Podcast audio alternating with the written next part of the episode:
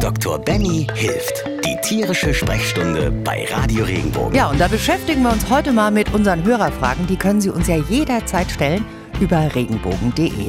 Und Benny, da hat Annette aus Weinheim geschrieben, zum Beispiel, dass immer wieder Spaziergänger ihre Pferde mit Brot oder Brötchen füttern. Das ist bestimmt nett gemeint, schreibt sie, aber da zwei ihrer Pferde eine Art Diabetes haben, könnte das ja fatale Folgen haben. Vielleicht könnt ihr die Leute mal aufklären, wie gefährlich das ist. Danke im Namen aller Tierhalter, schreibt sie. Benny, stimmt das so? Ist das gefährlich mit der Brötchenfütterei? Ja, also das, was Annette da anspricht, ist definitiv ein Thema, was sehr, sehr wichtig ist. Auch gerade an alle Eltern mit ihren Kindern, wo man ja da in den Freizeitpark geht. Man sollte Pferde, gerade auch Ponys, nicht mit Brötchen füttern. Weil?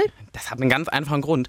Pferde sind ja eigentlich oder Ponys auch darauf ausgelegt, ihrem Energie aus zerkautem Gras und mhm. Gräsern herauszuziehen. Mhm. Und das kommt daher, die machen das ganz klein und dann führt das dazu, dass die mikrobielle Flora, also lauter so kleine Bakterien, die Energie daraus ziehen und dem Tier liefern. Und wenn die jetzt Brötchen kriegen? Dann werden die überversorgt, unendlich mit Energie. Und was passiert dann damit? Die entwickeln wie so eine Fettsucht, wie wenn wir jeden Tag Nutella essen.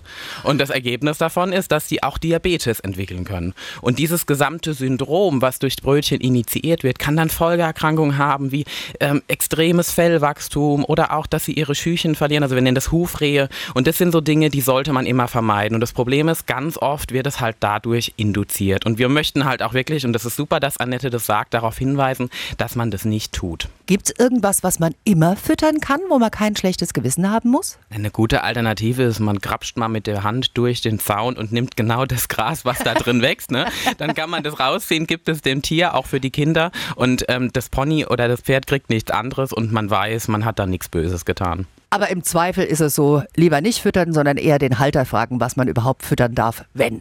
So ist richtig. Wenn dir der Podcast gefallen hat, bewerte ihn bitte auf iTunes und schreib vielleicht einen Kommentar. Das hilft uns sichtbarer zu sein und den Podcast bekannter zu machen. Dankeschön.